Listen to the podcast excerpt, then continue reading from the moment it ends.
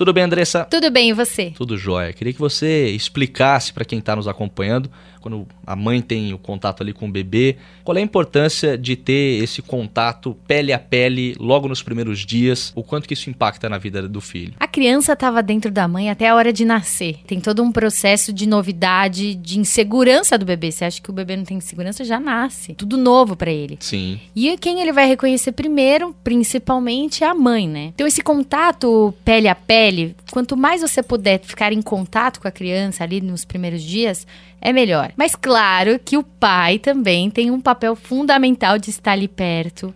Ajuda tanto esse vínculo estar perto juntos que hoje as UTIs neonatal, né, são muito mais humanizadas. Da mãe poder estar em contato com o bebê, então isso já é um fator positivo. Contato pele a pele é importante, algo que vale não só para a mãe, evidentemente, mas também para o pai. Mais uma ótima dica da Andressa Simonini, que volta amanhã aqui em mais uma edição do Pulo do Gato.